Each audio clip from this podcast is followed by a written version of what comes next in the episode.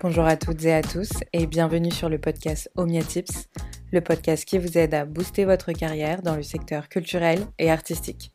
Je m'appelle Chloé Liénard, je suis la cofondatrice d'Omnia Culture et deux fois par mois, je donne la parole à un ou une professionnelle de la culture pour parler compétences métiers, évolution des pratiques professionnelles, entrepreneuriat et surtout, vous livrer les meilleurs conseils pour booster votre carrière dans ce milieu si singulier. Je vous laisse avec un nouvel épisode et bonne écoute.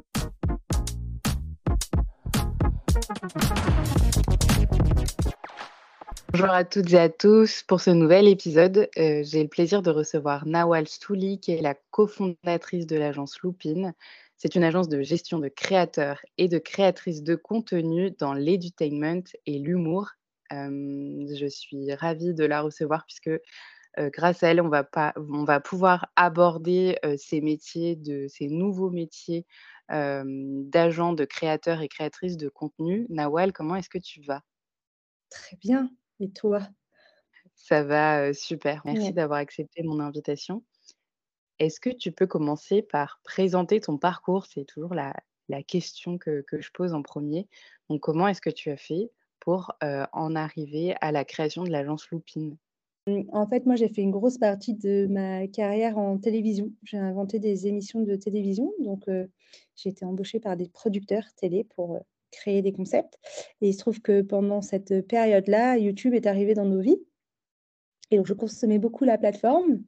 Et j'ai eu une idée de, de, de programme de, qu'on appelait à l'époque des podcasts autour de la littérature, où je me disais, bah, les jeunes, ils, ils lisent plus, ils sont, ils sont sur YouTube, bah, faisons un contenu court, humoristique autour de la littérature, donc de critique littéraire. Et en fait, c'était d'abord une idée que j'avais voulu vendre en télé et que je n'ai pas réussi à vendre en télé. Et du coup, je me suis dit, bah, je vais le faire sur YouTube. Donc, je l'ai lancé ça avec deux copines. On a lancé une chaîne YouTube qui s'appelle qui s'appelait Miss Book. Donc, on a fait ça pendant pratiquement deux ans. La chaîne a eu, je crois, on a dépassé les 40 000 abonnés. On a eu un petit buzz dans le milieu de, de, l'édition et de la littérature et en fait, c'est comme ça que j'ai mis le premier pied dans YouTube et puis surtout dans le métier d'agent parce qu'en fait, je suis allée chercher des financements d'abord et avant tout pour ma chaîne. et après, j'ai intégré un autre producteur où j'ai pris en charge la création sur le digital, où j'ai créé des chaînes YouTube. Donc en fait, petit à petit, un jour, je me suis dit, bah, en fait, je crois que j'ai un nouveau métier. je suis agente parce que j'ai commencé à m'occuper bah, de d'autres potes créateurs en fait que j'avais rencontrés dans l'écosystème. Et à ce moment-là, je me dis bah en fait, je vais devenir agente, mais pour pouvoir en vivre, il faut que j'ai plusieurs créateurs et créatrices.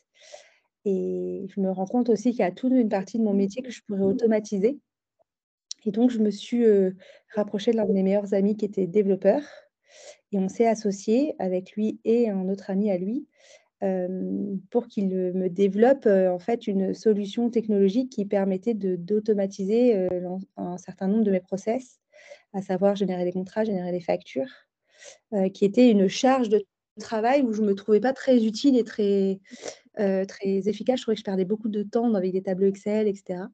Donc on a créé Loopin comme ça avec une volonté d'automatiser pas mal de choses. Et, c'est comme ça qu'on s'est retrouvé à aujourd'hui gérer 45, 45 profils. Peut-être que tu peux en effet parler de tes études initiales. Qu'est-ce qui t'a propulsé pardon, au départ dans la production C'était vraiment ce que je, je, voulais faire. Je voulais inventer des émissions de télé. Je t'avoue que quand je suis allée voir la conseillère d'orientation au lycée et je lui ai dit voilà, j'ai bien réfléchi, je veux inventer des émissions de télé parce que j'ai vu Love Story à la télé, je me suis dit, il y a des gens, ils ont pensé à ça.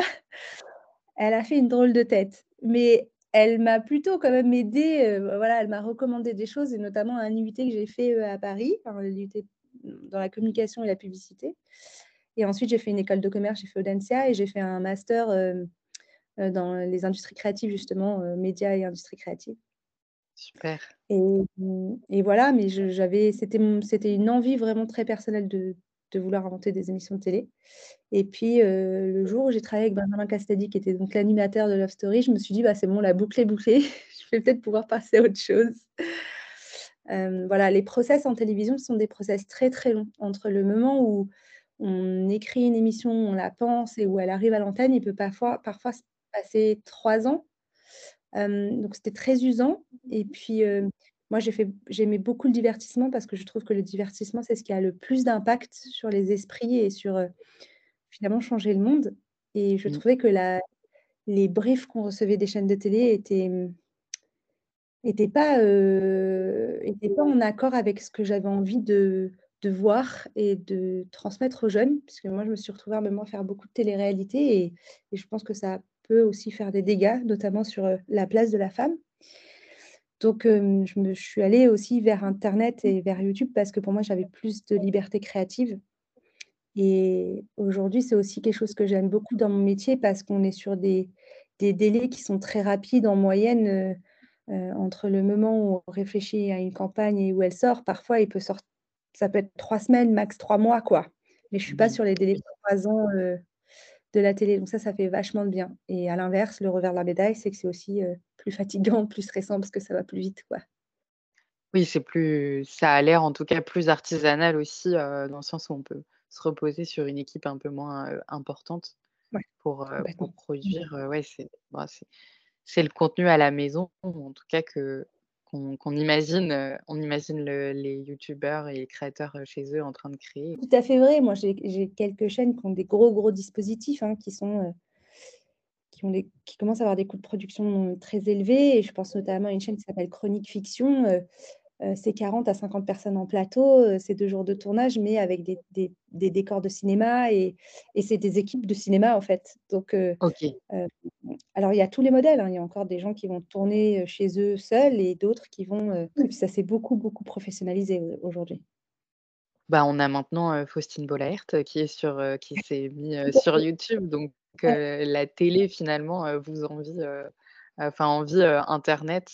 Donc c'est ça qui est rigolo, c'est qu'on voit aussi des des personnalités, de la télé qui arrivent, Ouais, heu, ouais. qui arrivent sur internet, heu, sur des Mmh. formats YouTube, quoi. Mmh. La télé a a beaucoup voulu produire des choses sur YouTube. Je pense qu'il y a beaucoup de gens sur internet qui voudraient en télé et en même temps, internet fait aussi beaucoup de concepts de télé d'il y a 15 ans, en fait, donc tout le monde s'inspire de tout le monde et et pour Mmh. moi, rien ne rien n'empêche l'un ou l'autre. C'est-à-dire qu'internet n'a pas tué la télé, la télé, heu, la radio, Non, la internet la télé n'a pas tué la tué la radio, mais tout coexiste, quoi, avec des bien sûr. formes différentes. Et je reviens sur, sur ta chaîne YouTube initiale, à quel moment, dans dans l'avancée de YouTube et de la professionnalisation de YouTube, tu avais tu avais créé cette chaîne? Ma question, c'est est-ce que tu avais envisagé de la monétiser quand tu as créé cette chaîne YouTube-là? Est-ce que tu avais déjà ce réflexe-là ou pas? Non, je je pour moi, c'était un moyen de de faire exister une idée que je n'arrivais pas à vendre en télé et mon but était d'a d'ailleurs d'ailleurs derrière d'aller la revendre en télévision, en fait. Mmh, Pour moi, juste: «OK, bon, ils ont pas compris sur un papier, heu, je vais faire mon petit pilote, en fait et heu et après je retournerai en télé». Ça n'a jamais été le cas parce que et du coup, heu, quand, heu, ça a commencé à marcher, je me suis dit: «Bon, qu'est-ce qu'on pourrait faire?» et c'était le début. Heu, donc on est en 2000, heu, on doit être fin 2014-2015. Donc il y a déjà des gamers, hein, qui font des OP. Le marché est beaucoup moins mature qu'aujourd'hui, mais on est au tout début. Donc ça ça commence. Il y a déjà pas mal de youtubeurs qui en vivent et cetera, mais quand je vais voir les éditeurs, c'est mes conversations sont quand même un peu un peu lunaires. C'est-à-dire qu'ils me disent: «Ah mais bien sûr, on te donne un livre», mais moi je leur ai expliqué qu'en fait, heu, en plus moi j'étais salariée à côté, donc j'avais un salaire, donc je pouvais m'acheter des livres. Je leur disais: «J'ai pas de problème à m'acheter un livre. Moi ce que je veux, c'est qu'en fait j'ai un cadreur, un monteur», heu, en plus moi j'ai vraiment fait tout ce qu'il faut pas faire, je pense pour commencer. On était 5 sur le projet, on écrivait tout, c'était de la comédie, bon bref. C'était une chaîne qui coûtait très cher, trop cher, donc on n'arrivait pas à produire. Hem, OK. Sur un secteur de niche où les éditeurs, heu, commencent tout juste à être prêts, donc là on est en 2023, donc je pense qu'ils ont mis 8 ans, hem, à comprendre ce que ça pouvait leur apporter. Aujourd'hui, ils investissent quand même beaucoup avec TikTok, ça fait partie aussi de mes clients aujourd'hui, les éditeurs, donc heu, moi je suis super contente que qu'ils aient compris que ça ça faisait vendre. Et c'est aussi bien qu'on que la littérature existe sur ces plateformes pour pour que la lecture ne disparaisse pas. Et justement, alors, comment est-ce que tu as eu, alors eu l'idée, on imagine bien, mais comment est-ce que tu as décidé de de de représenter uniquement ces ces fameux créateurs de l'edutainment comme tu me l'as dit et tout ce qui est secteur, secteur, éducatif et humour, Mmh. alors qu'on s'imagine que les secteurs bankable sur internet, c'est la beauté, le Mmh. lifestyle et cetera? En fait, c'est venu de 2 choses. C'est venu d'abord de mon envie à moi, parce que je pense que c'était ce que je consommais et ce que je regardais et c'était aussi mon entourage parce que, heu heu, avec ma chaîne YouTube, c'était les créateurs et les créatrices que je fréquentais. Donc j'ai commencé à représenter Cyrus North, heu, qui faisait de la philosophie. Donc, je me voyais mal dire à Cyrus, «Je gère aussi quelqu'un qui fait du lifestyle». C'était pas forcément aussi, cohérent, mais au-delà de ça, c'était juste que, moi, j'avais envie, enfin, en fait, je me suis dit: «Tout la beauté, le gaming et tout ça, ils arrivent à trouver du financement». Hem, nous, c'était plus difficile sur le contenu, heu, sur ce contenu-là et je me suis dit: «En fait, si on n'aide pas ces créateurs-là à trouver du financement, bah, ils vont disparaître, hein, parce qu'il y a un moment, il faut qu'ils vivent et s'ils disparaissent, bah, internet, ça va être dur, quoi» et je Mmh. me suis dit: «J'ai envie que ces profils-là, bah, ils continuent et il faut qu'on se batte pour que pour qu'ils trouvent du financement». Donc il y avait mon intérêt personnel de c'est ce que je regarde, c'est ce que je consomme et c'est ce que j'ai aussi produit à un moment. Heu, le constat que le financement était pas encore fou et un un petit sens d'opportunité de marché parce que je me suis dit: Mmh. «Mais je pense que là, il y a une carte à jouer, que ces créateurs-là, pour les marques, ils sont super parce qu'ils peuvent raconter des histoires que beaucoup de gens ne peuvent pas raconter». Je pense qu'il y a beaucoup de marques qui ne pouvaient pas faire d'influence avec le lifestyle, qui vont pouvoir faire de l'influence avec le type de créateur que j'ai et j'ai fait un petit pari en me disant: «OK, on va y aller et le marché, il va y avoir l'opportunité» et c'est pour l'instant ce qu'on rencontre donc je suis contente d'avoir fait ce pari, heu. Il y a rencontrer le marché de les marques qui sont prêtes à aller travailler avec ce type de profil et je pense même qu'elles vont beaucoup plus rechercher ce ce type de profil. Mais il y avait Mmh. aussi l'opportunité côté créateur où en fait, les créateurs qu'on accompagne, c'est des créateurs qui ont été qui ont jamais été représentés Mmh. ou qui ont mal représentés, mal accompagnés. Parce que moi, dis souvent, parce que trop intelligents pour être mal accompagnés, donc ils voyaient trop quand on les quand on les embrouillait, quand on essayait de leur prendre des surcopositions ou voilà, ou quand les contrats étaient, heu, pas justes, hem et mal accompagnés parce que souvent trop petits pour, les gens avec qui ils travaillaient. Parce que ça reste des audiences plus de niche, on va pas se mentir. Je sais qu'on fera jamais, heu heu, 14 000 000 sur de la vulgarisation d'histoire, en fait. Heu, mais c'est pas grave. Ouais. Parce qu'on est les plus gros, qu'on n'est pas les plus gros, qu'on n'a pas des choses à dire et qu'on n'a pas une audience engagée et qu'on n'a pas, heu, la possibilité de transmettre des messages et je pense qu'il y a un autre point qui a fait basculer tout ça, moi, dans ma dans le fait de pouvoir passer en entreprise et de de quitter le le mode un peu, heu, seul, c'est le covid, heu, qui a été, heu, très bénéfique à mon activité, heu, puisqu'en fait, les créateurs ont beaucoup grossi à cette période-là, parce que les gens ont passé plus de temps, sur, les Mmh. réseaux. Donc ils ont grossi, donc on pouvait les vendre plus cher, donc il commençait à avoir un modèle économique et parce qu'aussi les directeurs de communication se sont retrouvés chez eux à voir leurs enfants sur TikTok, et sur YouTube et ils se sont dit: «Tiens, en fait, peut-être il y a des choses à faire». Donc je pense qu'il y a eu un un effet comme ça, positif, sur, l'ensemble du marché sur lequel Bah, on ouais, nous complètement et puis je pense aussi, j'imagine que les les budgets print, ont dû être, arrêtés et donc heu, reverser, ces budgets non utilisés, dans le web et pourquoi pas se lancer sur l'influence. Les budgets sont jamais vraiment repartis ou alors, heu, enfin le je sais que le marché de l'influence, on prévoit un fois 10 dans les années qui arrivent, enfin c'est un un marché qui est en hyper croissance, ça va pas du tout s'arrêter demain, c'est ça fonctionne. Il Mmh. va évoluer, il va se structurer et cetera mais en vrai, heu, il y a encore tellement de marques qui ont pas commencé et qui ont pas mis un demi doigt dedans alors que, heu heu, je je pense que c'est un un formidable, outil d'acquisition, de croissance, de notoriété, complémentaire à d'autres. Je pense qu'il faut Mmh. pas faire que ça mais mais c'est pour moi un un levier, de communication, de marketing, incontournable. Et et alors c'est rigolo qu'on parle pas de de ces métiers-là encore, heu, pas assez, on va dire, heu, dans dans les formations initiales, auprès des étudiants. Moi, j'interviens dans des masters industrie culturelle et Mmh. c'est vrai que le suivant les suivant les les formations, le le sujet est plus ou moins évoqué alors que tu viens de me dire que l'industrie, prévoit de faire fois 10 et donc il y a il y a un vrai, heu, il y a un vrai avenir sur, ces métiers-là, c'est super chouette. Mmh. Est-ce que tu peux justement, nous expliquer, toi, en tant qu'agent, qu'est-ce que tu apportes? Quel est, heu, quel est ton rôle? Quelle est ton ta fiche de poste par rapport aux talents que tu accompagnes? Alors nous, on fait 3 choses. On gère ce qu'on appelle le flux entrant, c'est-à-dire les demandes des marques auprès des créateurs. Donc les marques vont envoyer un mail, un mail, un message Instagram, un message sur LinkedIn pour dire: «Voilà, on aimerait bosser avec vous pour telle et telle raison». On récupère ça, on va aller trier, on va aller faire le call, on va comprendre les objectifs, les besoins, les délais, les budgets de la marque. Ensuite, on va aussi aider les créateurs à, heu, trouver des nouvelles opportunités business. Donc on va les démarcher en fonction de ses besoins, de ses envies, de ses projets et cetera. Et après on fait, heu, un accompagnement à 360 dans, heu, la carrière du créateur.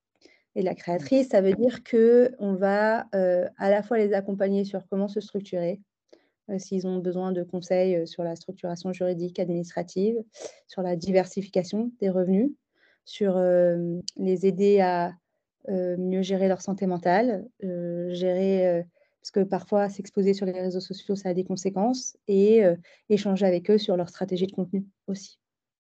Alors, on ne peut pas tout faire parce que forcément ça prend du temps, donc on a tout un tas d'experts et de gens avec qui on travaille, chez qui on va les orienter. Moi, je dis souvent que mon travail consiste à trouver le meilleur expert pour chaque problématique. Mais heu, s'ils ont une problématique comptable, je vais leur recommander un comptable. S'ils ont une problématique, heu, juridique, je vais leur recommander un avocat. S'ils ont une problématique, gra de graphiste ou de monteur, on va leur recom leur recommander un monteur, un graphiste. Heu, voilà, on vient les aider et les soutenir aussi sur tout ça, puisque nous, on a tout intérêt à ce qu'ils aillent bien, à ce qu'ils Mmh. grandissent, qu'ils grossissent, puisque, la particularité du métier d'agent, c'est qu'on on est payé sur une rémunération au pourcentage. D'accord.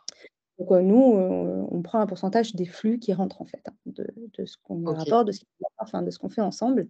Heu, mais s'il y a pas de il y a pas de rémunération fixe à la journée ou on n'est pas salarié, quoi. Heu, ce qui est aussi un vrai Ouais. choix de parce que ça me permet de pouvoir travailler avec tous les types de de de profils. Heu, c'est-à-dire que je peux travailler avec des petits profils qui auraient pas les moyens de me verser un fixe ou un salaire. Ce que des gros pourraient faire, mais les petits pourraient pas le faire. Donc la rémunération variable me me permet ça, me permet de de travailler avec tout type de profil. Oui, c'est vrai, c'est Hem, intéressant. Du coup, dès qu'ils décrochent une OP, heu, ils savent qu'ils peuvent te donner ce pourcentage-là, plutôt que si c'était une prestation classique où là, ils doivent ils doivent un peu rogner sur leur, heu, sur leur trésorerie personnelle, quoi. OK, exactement, c'est prendre un risque et et certains peuvent juste pas parce qu'ils arrivent déjà pas à à boucler eux leur fin de mois donc donc heu, ça permet ça permet ça. en tant qu'agente, est-ce qu'au départ, ça a été dur pour toi d'expliquer, heu, ton rôle, heu, auprès des marques? Comment est-ce que tu t'es présentée? Parce que j'imagine qu'il y a des marques qui sont plus ou moins familières à ce type, de métier, de nouveaux métiers? Non, parce que je pense que déjà, l'agent avec la série 10% a quand même un une image, tu vois? Donc Oui, j'ai jamais vraiment eu cette difficulté, tu vois? Je je parfois, heu, tu as des marques ou des agences qui vont, heu, essayer de repasser par ton créateur ou ta créatrice parce qu'ils pensent que le discours va être différent et et en fait, heu, moi souvent je leur dis: non. «Allez-y, vous verrez». En fait, moi j'édulcore en fait, donc donc le discours, le discours n'est pas différent. Moi, je on est on a une très forte éthique, heu, donc les créateurs sont au courant de tout. Ils savent, à combien on les vend, ils savent le pourcentage qu'on prend. Il y a une transparence totale. On a une charte éthique, heu, qui est disponible sur notre site et qui est très claire là-dessus. Donc, heu, heu, j'ai jamais rencontré cette difficulté-là. Parfois j'explique, parfois il y a un peu mais Là, en tout cas, aujourd'hui, avec Loopin, avec le nombre de créateurs qu'on représente et à l'expérience, c'est plus plus un sujet. Parfois, j'explique juste à quoi on sert et à quoi on sert et pourquoi on est là, mais en tout cas, c'est toujours bien reçu. Et côté créateur, heu, créatrice de contenu, qu'est-ce quelle est la la compétence, enfin les compétences qu'ils vont rechercher au sein de au sein d'un agent? Pour à quel moment de de notre, d'une carrière de créateur, on envisage de prendre un agent ou une agente? Alors, quand on n'a plus le temps de le faire soi-même. Mmh, Ce que je OK. dis souvent, c'est que, heu, si tu as le temps pour le faire, bah, fais-le parce qu'en fait, tu gardes la com, donc heu, garde la commission pour soi toi, tant que tu peux tu as le temps de gérer le nombre de flux qui arrivent, fais-le.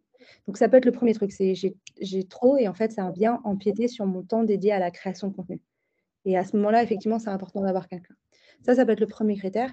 Le 2e, c'est aussi parce qu'il y a des profils qui sont vraiment extrêmement mauvais dans la négociation, qui détestent parler d'argent, qui détestent parler de contrat, qui n'ont pas les compétences, qui ont pas envie de les acquérir.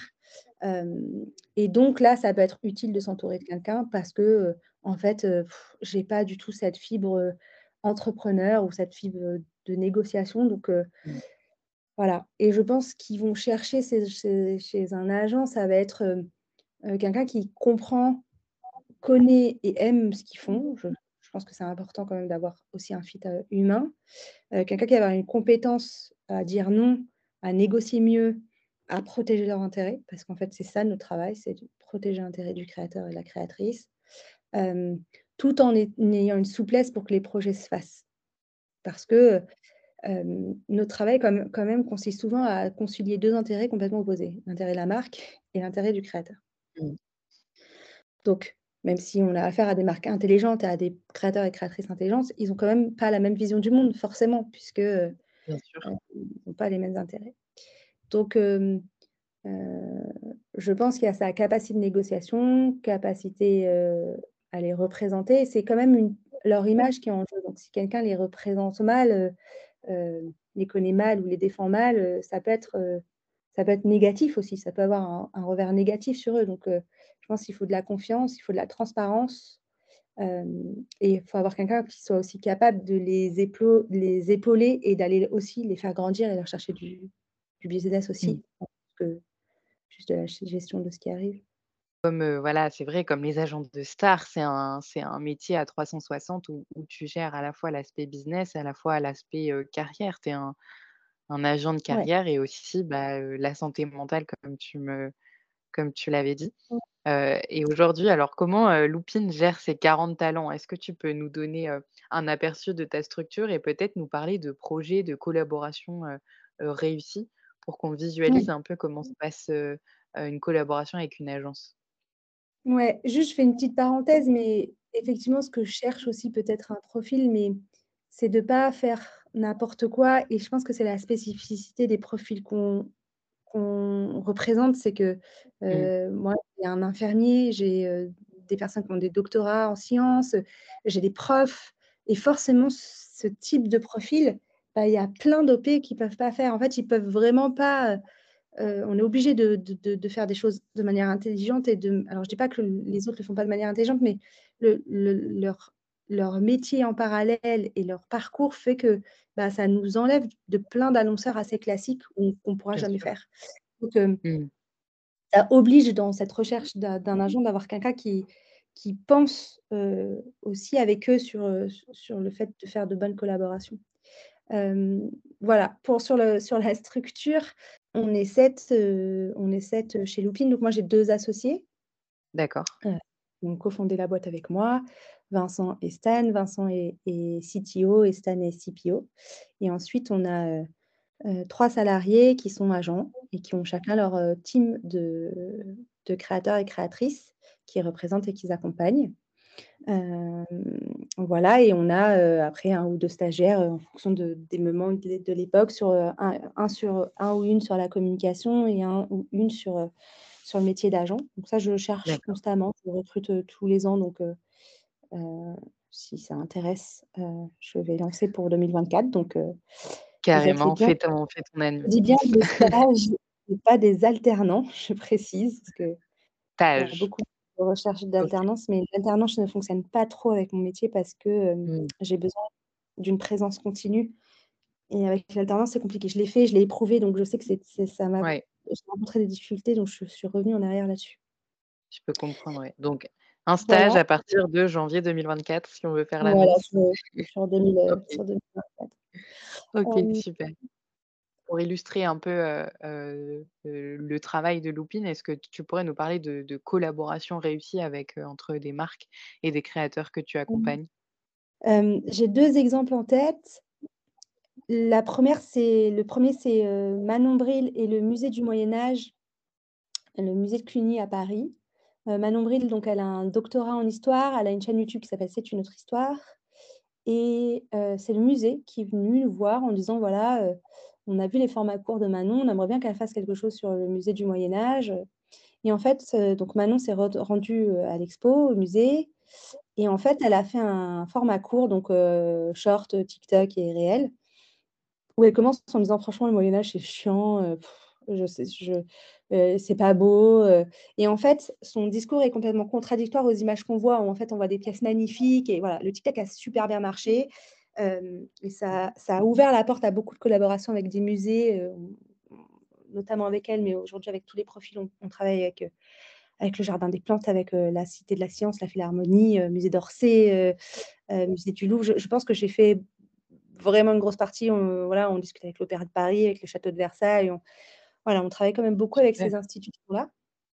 Donc j'aime beaucoup ce cas-là parce que c'est une institution publique, parce qu'on on va faire la promotion d'un musée et que c'est une collaboration qui est rémunérée. C'est juste pour prouver que, hem, heu, les industries culturelles, c'est très pertinent et très utile, heu et j'ai plus les les scores, mais à la sortie, elle avait dû faire 200 ou 300 000 vues, donc heu, c'est aussi, voilà, c'est un super reach et Par rapport, heu, par rapport à cette communication, je rebondis, heu, j'imagine aussi que pour bien connaître le musée de Cluny, heu, parfois en tant qu'institution culturelle publique, on peut pas se permettre, heu, tout type de campagne et donc en passant par Manon, c'est un une manière, heu en plus, j'ai vu passer le le le le TikTok qui était très rigolo. C'est une manière un peu de, heu, voilà, de comment dire? De faire quelque chose de très léger.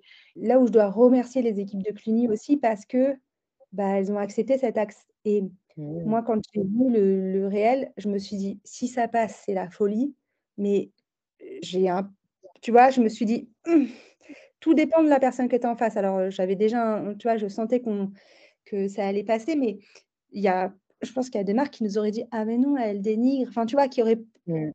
pas eu le la la modernité ou tu vois? Ou la bonne intelligence de dire: «Je fais confiance à la créatrice du début à la fin et je lâche prise» et moi, je dis toujours: «Pour une bonne collaboration entre une marque et un créateur, il faut du temps déjà, essayer de pas m'appeler 2 jours avant, hem, du budget parce qu'il faut de l'argent et du lâcher prise côté de marque». Parce qu'il faut accepter que c'est quelqu'un qui va parler de vous, heu et que vous allez pas maîtriser ce qu'il va dire.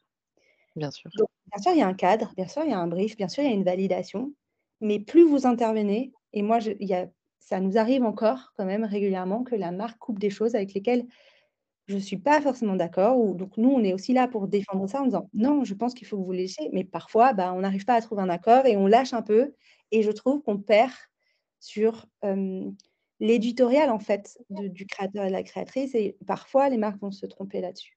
Puis parfois, j'ai le créateur et la créatrice qui est trop têtu sur des trucs où je dis: «OK, lâche là-dessus, c'est pas grave, c'est le concept de la collab et pour moi, ça nuit en rien à ton contenu, avançons». C'est aussi ça notre travail, hein, c'est compromis, on est constamment entre 2 mais mais c'est vraiment super quand ça se passe aussi bien et qu'il y a cet alignement. Moi, je dis toujours: «Il faut un alignement vraiment parfait de, bah, cette créatrice qui a vraiment la bonne idée, qui en a envie, qui a un truc qui lui plaît et cette marque qui nous qui nous suit dans dans son écriture en fait, qui l'a laissé faire». Donc ça, c'est vraiment top et après, j'ai une autre collaboration qui a rien à voir, mais que que j'aime beaucoup aussi parce que c'était un sacré challenge. Heu, ça, on l'a tourné cet été, ça a été diffusé cet été, c'est avec, heu, Curiolive. Curiolive, c'est un média de vulgarisation scientifique qui a été créé par une association de de laboratoires scientifiques en Nouvelle-Aquitaine. Heu, donc c'est un média, heu, c'est une association à but non lucratif, hein, qui est vraiment là pour, heu, pour aider les internets et ils ont réussi à dépasser D'accord. les 2 000 000 sur TikTok et à toucher à la fois les hommes et les femmes, ce qui est très rare sur la vulgarisation scientifique. Donc ça, c'est un autre sujet. Avec Curieux et Réseau SNCF et RATP, on a fait 3 vidéos, en format court aussi sur TikTok et qu'on a après rediffusées sur toutes les plateformes autour d'un chantier et c'est le chantier du RERB, heu, de Massy-Palaiseau où ils ont changé le pont et heu, donc ils ont changé un pont, ce qui, vous vous doutez bien, n'est pas très simple avec l'une des plus grandes rues grues d'Europe ou du monde qui a été installée à cette occasion-là et du coup, l'idée, c'était de, bah, d'expliquer ce qu'ils allaient faire sur ce chantier, pourquoi ils faisaient ce chantier, aussi d'expliquer aux usagers pourquoi c'était indispensable de de se changer ce pont et d'être là. Alors là, il y avait un petit challenge, c'est qu'ils OK, ils vont changer le pont donc heu, il faut être là, mais forcément, ils peuvent pas nous dire: «C'est à 14:12». Donc on avait une fourchette où où les travaux et puis c'est un chantier, donc on sait jamais comment ça va avancer, donc il fallait que le vidéaste soit dispo à ce moment-là et pareil, on a dû cumuler 2 millions de vues sur les 3 vidéos. Hem, très compliqué à résumer en 1 minute 30, hem, avec toutes les parties prenantes parce que là, c'est une vidéo qui avec beaucoup, beaucoup de parties prenantes et Oui. finalement, tout le monde a joué le jeu avec une écriture hyper moderne où on apprend plein de choses. Heu et sur un sexy un un sujet pas du tout sexy à la base, chantier, Ah SNCF, du tout. est-ce que Ouais, oui. et donc heu, voilà, c'est un un autre genre, mais c'est aussi pour montrer que, bah, en fait, même, heu, la SNCF et enfin, réseau SNCF et RATP peuvent faire du contenu d'influence sur un chantier. C'est super et puis on imagine aussi que SNCF, aurait pu faire une campagne social média, tout aussi originale, ça n'aurait pas tant marché parce qu'il y a le le ton de la Mmh. marque qui doit rester harmonieux et cetera. Donc là, à nouveau, ça permet de sortir un peu des codes, voilà, de la SNCF et puis, heu, bon, promouvoir Oui. le changement d'un pont. En effet, c'est un sacré challenge. J'irai voir les vidéos pour me rendre compte, mais heu, ouais, c'est génial et justement, comment est-ce que tu as vu l'évolution depuis que tu, heu, que tu es dans ce métier-là? Comment tu as constaté l'évolution de ton métier par rapport aux marques? Par exemple, est-ce que tu, heu, est-ce que tu dialogues de plus en plus avec des responsables d'influence au sein des marques? Heu, alors qu'avant on imaginait que c'était peut-être des chargés de communication, qui faisaient Mmh. aussi, de l'influence? Comment est-ce que tu as tu as vu ou pas une évolution des nouveaux métiers apparaître au sein des marques et plus, Ouais. enfin, heu, qui qui permet de spécialiser aussi le pôle influence au sein même, heu, d'une entreprise? Complètement et je pense que ça va être la grosse nouveauté des années à venir. Là où avant on avait affaire effectivement alors chargé de communication ou le community manager qui s'occupait de ça, ou parfois même le fondateur, et puis les agences, il y avait beaucoup d'agences. Les marques, elles vont vers ça, clairement. Mmh. Ça c'est je j'ai pas de données chiffrées, mais je le vois et je pense notamment à des des gros groupes, hein, mais heu, je pense à EDF qui a une équipe de 4 ou 5 personnes en influence, heu, Orange Ah qui a une équipe d'influence, et je je sais qu'il y a d'autres gros groupes qui sont en cours de recrutement et en train de de se staffer. Donc pour moi, c'est vraiment ce vers quoi on va, ce qui est pour moi d'une, hyper logique parce que, hem, heu, la marque a tout intérêt à réduire les intermédiaires et comme le créateur fait tout, et ben, autant lui parler directement pour être sûr que, tout soit bien réceptionné et que, lui produise après son son contenu. Donc Mmh. il y a aussi moins de pertinence sur certains tiers. Après, les marques continueront toujours à faire appel à des agences parce qu'une marque, quand elle a des gros budgets et beaucoup de choses, elle pourra jamais tout gérer elle-même. Mais la plupart des gros groupes, ce qu'ils font, c'est qu'ils délèguent, aux agences des gros sujets. Je te donne un exemple, mais genre les JO ou voilà, ou des sujets, à l'année et vont toujours garder une partie qu'ils vont gérer en direct. Ça, c'est un peu le modèle, je pense, vers lequel on va aller. C'est-à-dire que les marques Mmh. géreront une partie en direct et certaines choses et d'autres, heu et d'autres parties seront gérées par des agences et les 2 cohabiteront, heu. Mais ça, pour moi, c'est j'ai très hâte qu'on en arrive là parce que, heu ça voudra dire que le niveau de compétence a beaucoup augmenté et que,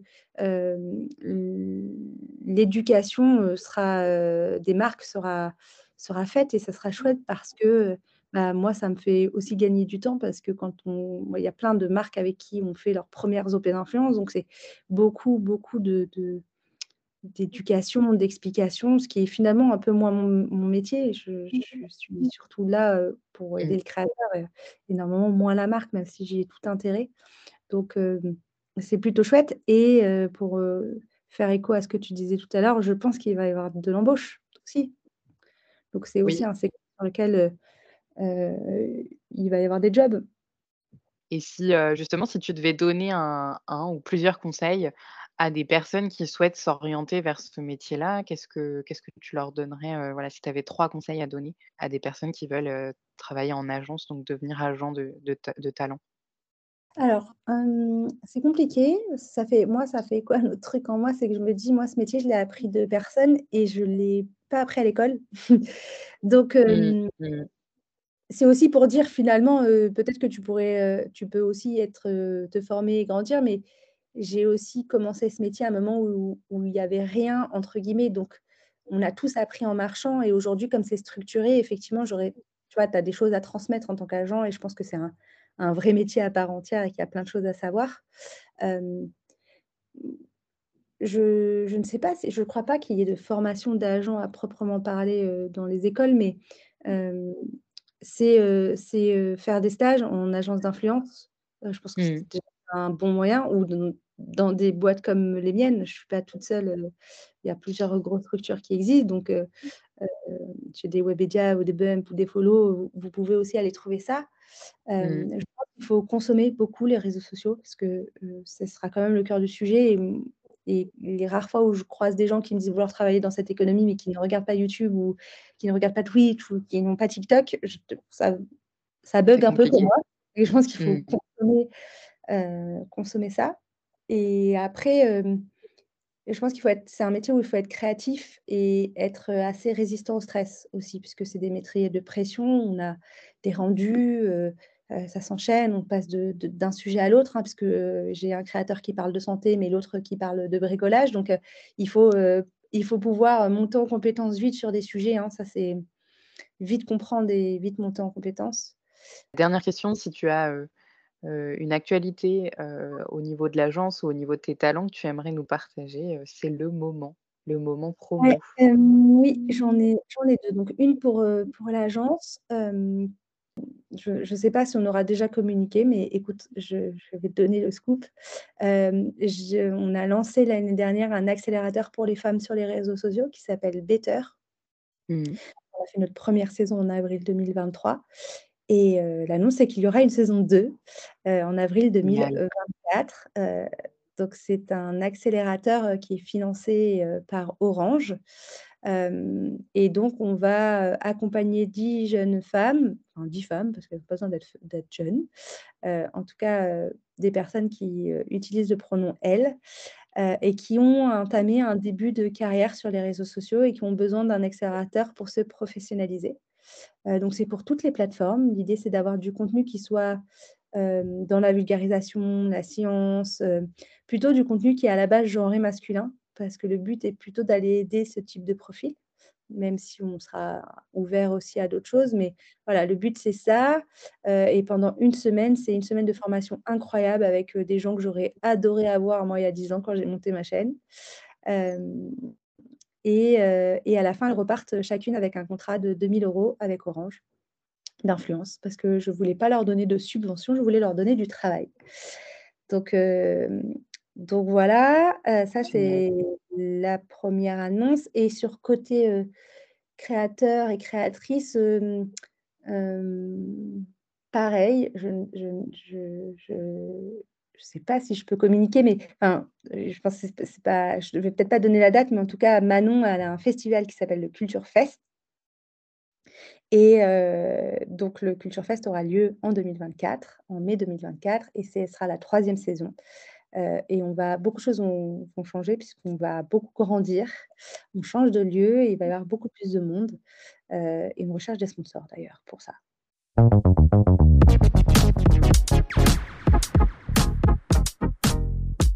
Si cet épisode vous a plu, vous pouvez le partager autour de vous et vous abonner au podcast pour ne pas rater les prochains.